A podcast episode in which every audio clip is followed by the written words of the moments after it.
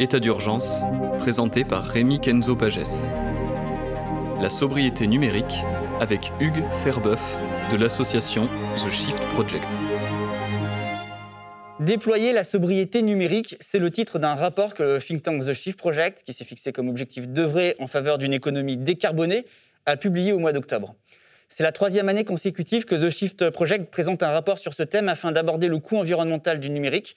Et dans ce troisième rapport, des recommandations pratiques et systémiques en phase avec les objectifs de décarbonation sont formulées. Pour en discuter, je suis avec euh, Hugues Ferbeuf, directeur du projet. Bonjour, vous allez bien? Très bien, merci.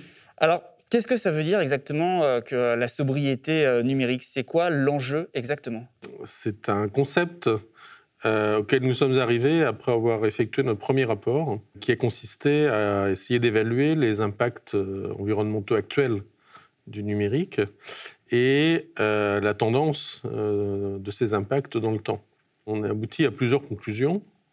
Euh, la première étant que l'impact en question n'est plus négligeable, environ 3,5 à 4 des émissions de gaz à effet de serre dans le monde, mais que surtout son évolution est très préoccupante puisque cette empreinte augmente de l'ordre de 8 par an, donc le double en 8 à 9 ans.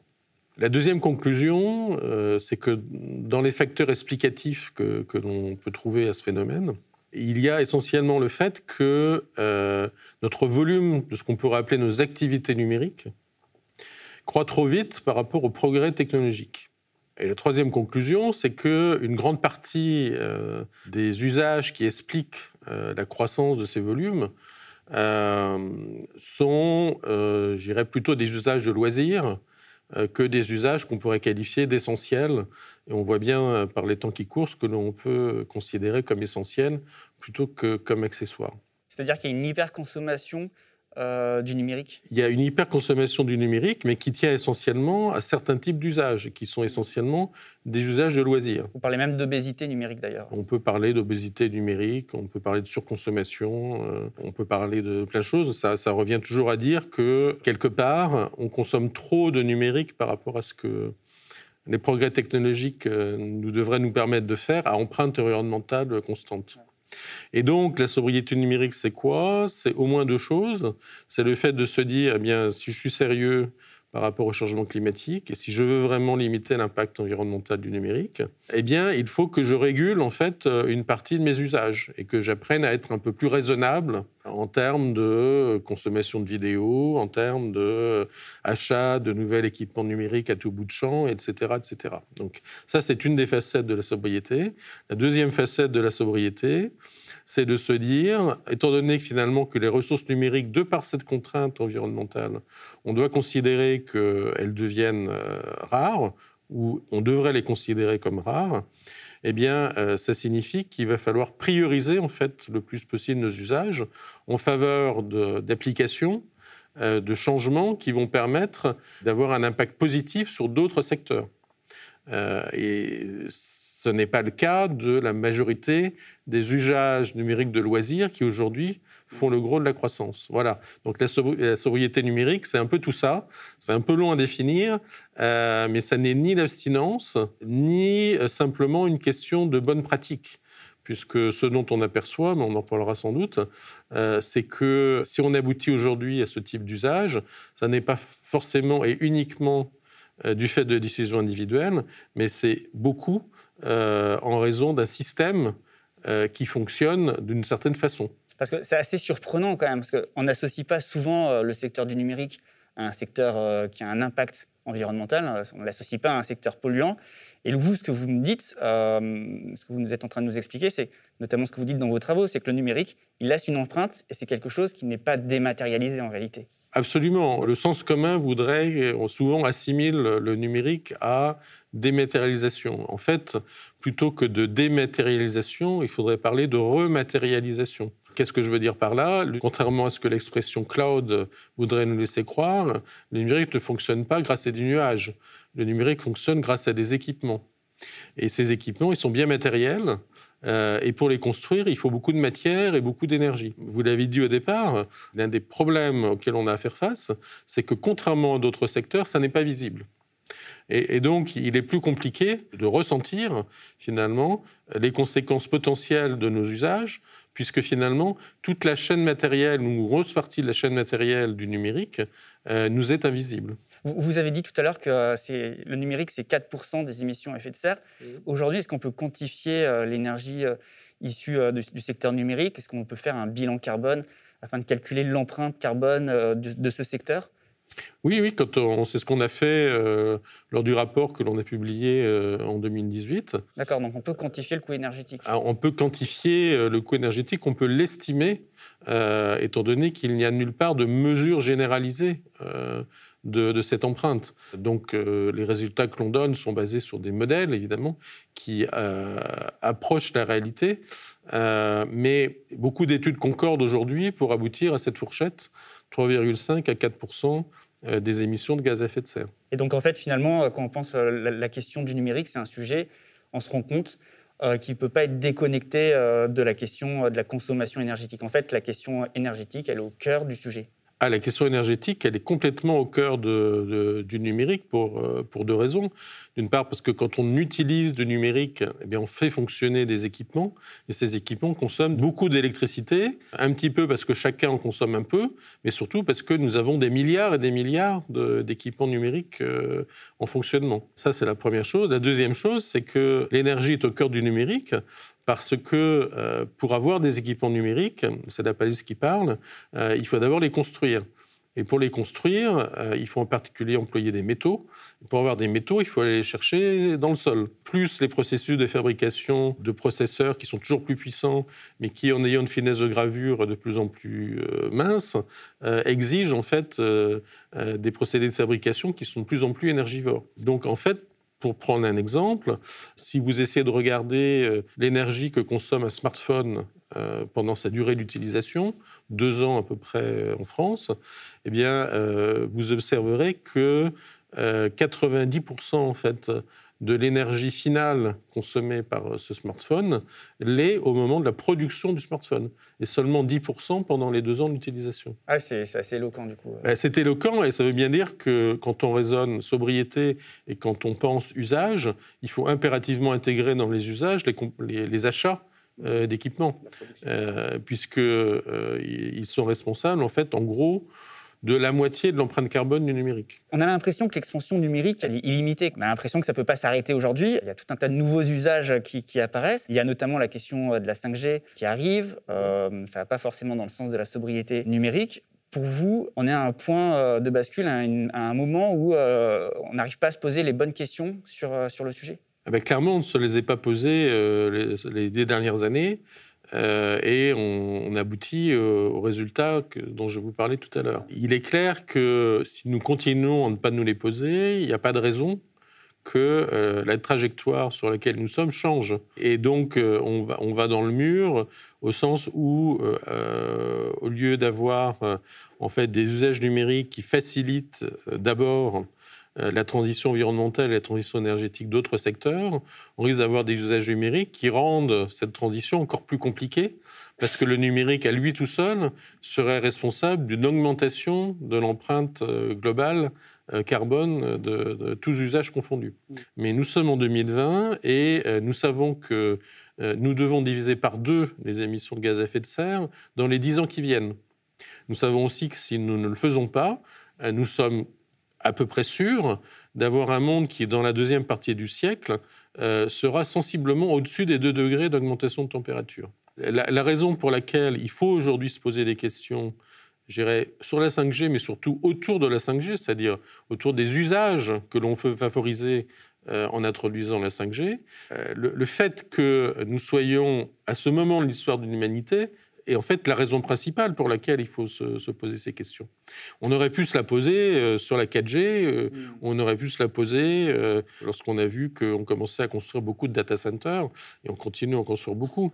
Il n'y a pas que sur la 5G sur laquelle il faut se poser des questions, mais l'intérêt de la 5G, c'est qu'elle arrive en 2020, et que donc il est encore possible de définir comment nous voulons que l'usage numérique se développe dans la décennie qui vient. À défaut, ils se développeront dans la continuité de ce que nous avons observé depuis quelques années. Parce que là, justement, avec, on parle, avec la 5G, on parle notamment beaucoup des technologies connectées. Vous, vous remettez en cause la pertinence de, ces technologies. Euh, on parle beaucoup de la ville du futur, la ville connectée, la smart city. Tout cela, en fait, c'est incompatible avec, euh, avec ce qu'on veut d'un monde vivable. Quoi. Dans le rapport que nous venons de, de, publier la semaine dernière, une partie du rapport porte effectivement sur les technologies connectées. Et qu'est-ce que nous avons euh, voulu montrer? C'est euh, deux choses.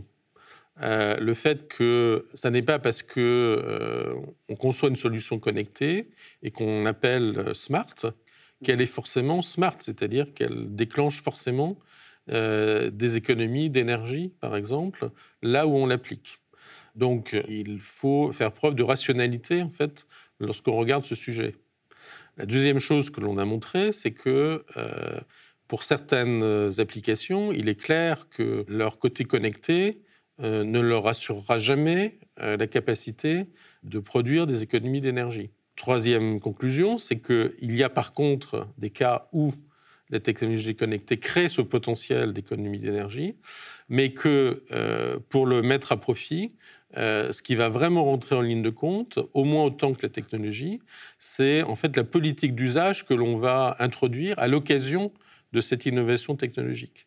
C'est-à-dire, dit autrement, on crée un système qui potentiellement est moins énergivore que le précédent, mais on ne transformera l'essai que si on s'assure que le système fonctionne selon un certain nombre de règles qui vont réaliser ce potentiel d'économie d'énergie.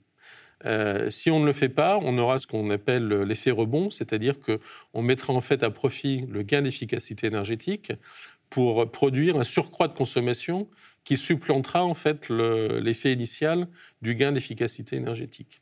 D'accord? Mmh. Donc c'est ça qu'on a dit sur les technologies connectées. On n'a pas dit qu'on était contre les technologies connectées. On est contre le fait de dire que Urbi et Orbi, ces technologies connectées, forcément produisent de bons résultats. Et on est pour le fait d'avoir une approche rationnelle, c'est-à-dire euh, d'avoir des bilans prévisionnels en fait d'impact environnemental pour tout projet qui s'appuie sur des technologies connectées. Hmm. Voilà. Ensuite, vous parlez de, la ville du futur. Je ne pense pas qu'on puisse penser la ville du futur uniquement en termes technologiques. Euh, donc là, on dépasse le, problème de, l'environnement. Il, va falloir définir à quoi on veut que cette ville du futur ressemble. il va falloir définir également comment cette ville va pouvoir le mieux s'adapter et nous permettre de nous adapter au changement climatique qui de toute façon va se produire dans les 20 ans qui viennent, c'est-à-dire qu'il va faire beaucoup, beaucoup plus chaud euh, en été et ce de façon euh, très régulière. Les intensités des précipitations vont également augmenter. Et donc, euh, une des questions qu'il faut se poser sur les technologies numériques, c'est comment peuvent-elles rendre la ville plus intelligente par rapport à tout ça. Mais il faut se défier d'une tentation qui est de considérer que nous allons résoudre en fait tous nos problèmes environnementaux et tous nos problèmes sociétaux et tous nos problèmes culturels uniquement à coup de technologie. D'ailleurs, dans votre euh, rapport, vous dites que euh, choisir la technologie euh, du futur, c'est faire le choix d'un avenir sociétal. Mhm. C'est-à-dire que le choix technologique, c'est un choix sociétal aujourd'hui. C'est-à-dire que le choix technologique devrait être en fait en aval euh, de choix sociétaux. C'est un peu ça qu'on veut dire. Et ça n'est pas la technologie qui devrait imposer en fait euh, une forme euh, d'organisation sociale qui s'imposerait de façon, je plus ou moins automatique et de façon plus ou moins insidieuse finalement. On, peut dire également que les, technologies connectées, potentiellement, posent des questions en termes de confidentialité, de liberté individuelle, euh, de sécurité des données, etc., euh, etc. Donc, ce sont des technologies qui, d'une façon ou d'une autre, si on les utilise, vont structurer un certain nombre de dimensions de notre vie. Et donc, plutôt que d'attendre qu'elles la structure euh, en fonction de choix qui seront exclusivement faits par les fournisseurs de ces solutions, posons-nous plutôt la question inverse.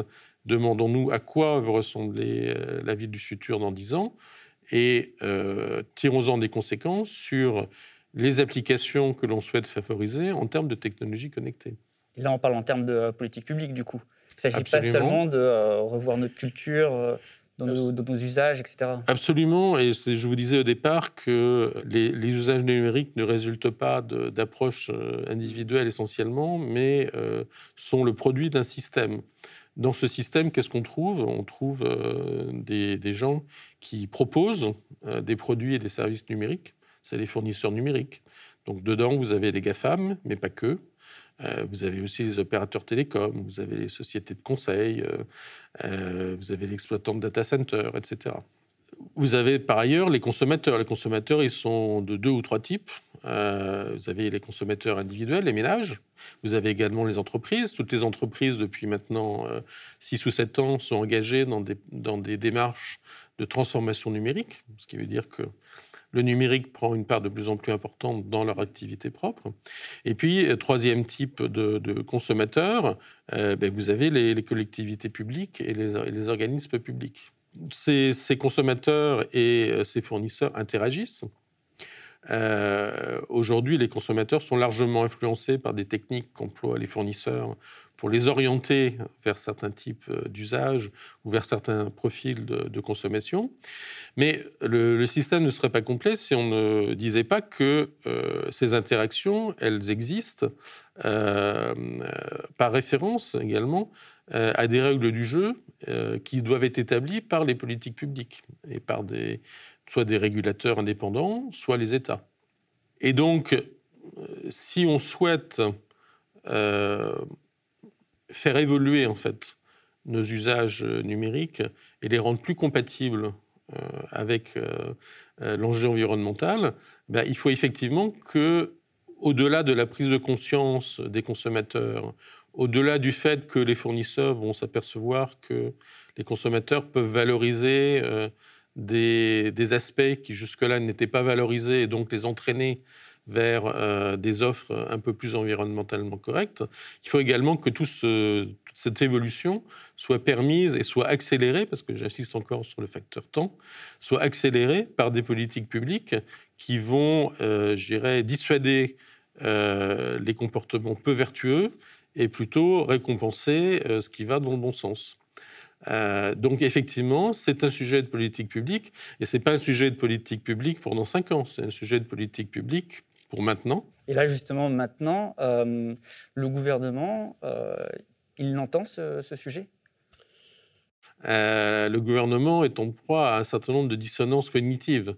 il est exposé à des messages venant des, des acteurs, des fournisseurs numériques, disant qu'il ne faut surtout pas perturber euh, le jeu du marché et que le faire serait nous faire courir des risques en matière de compétitivité de la France euh, dans la compétition mondiale.